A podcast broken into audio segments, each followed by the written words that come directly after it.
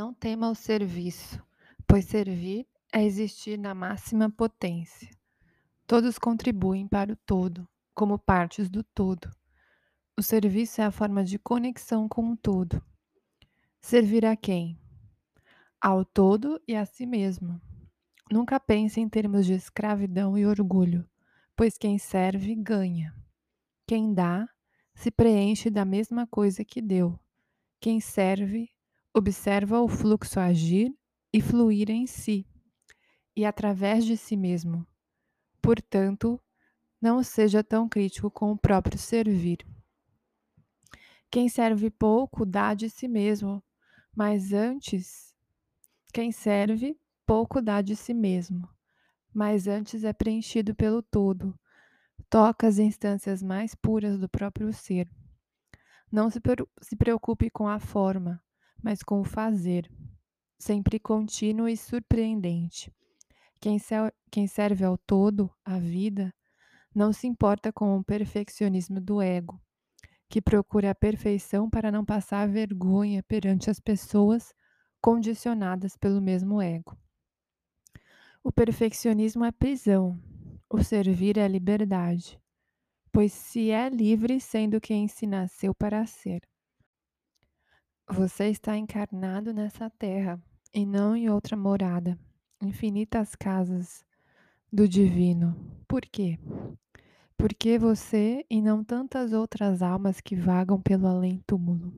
Ora, não é óbvio que se você está aqui nesse momento histórico, nessa terra, com as circunstâncias pelas quais nasceu, é porque sua alma precisa desse cenário para se desenvolver, ampliar, se expressar e modificar a dita realidade concreta.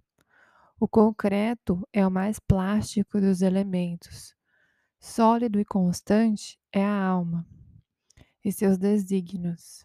As consciências caminham em grupos. Não há solidão em toda a criação. Tudo é relacionar-se com. Portanto, servir é respirar, é manifestar o sopro divino de uma dimensão de si que ainda não condiz com o funcionamento social a organização social desse momento civilizatório.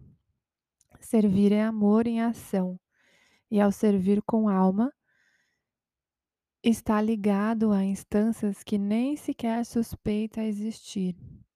Há um poder enorme e uma inteligência que sabe conectar os que estão aparentemente separados para contato, transformação e crescimento. Quando serve com alma, auxilia os que são tocados pelo seu trabalho a servirem com a alma também. E a alma é portadora de todos os recursos, capaz de tudo o que chama de milagre. Então, o que é temer? Que julgamento é maior do que a sabedoria da alma? Quem a está a julgar? Quem te pede a perfeição? Que perfeição seria essa? De acordo com quem? Se você se abrir ao fluxo contínuo da alma, sentirá seus impulsos mais e mais. E poderá confundir seus impulsos com a pressão do ego pelo perfeccionismo. Não confunda.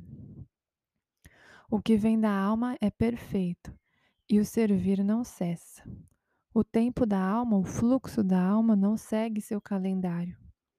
Esteja com isso sempre em mente e adapte-se à alma e não queira fazer com que a alma se adapte, se adapte ao seu calendário. Para tocar o fluxo da alma, é necessário ter um ego flexível, que aceite dissolver-se para dar espaço para a alma agir. O ego flexível aceita seguir o impulso da alma, mesmo fora do calendário. O calendário é importante para organizar a mente, deixá-la tranquila com a falsa ilusão de controle. Mas é importante ir além do calendário para manifestar o serviço da alma. O amor é serviço. Livre-arbítrio é o maior poder que todos têm. Use-o bem, de preferência equilibrando os diferentes aspectos do seu ser para alcançar harmonia nas suas diversas e divinas potencialidades.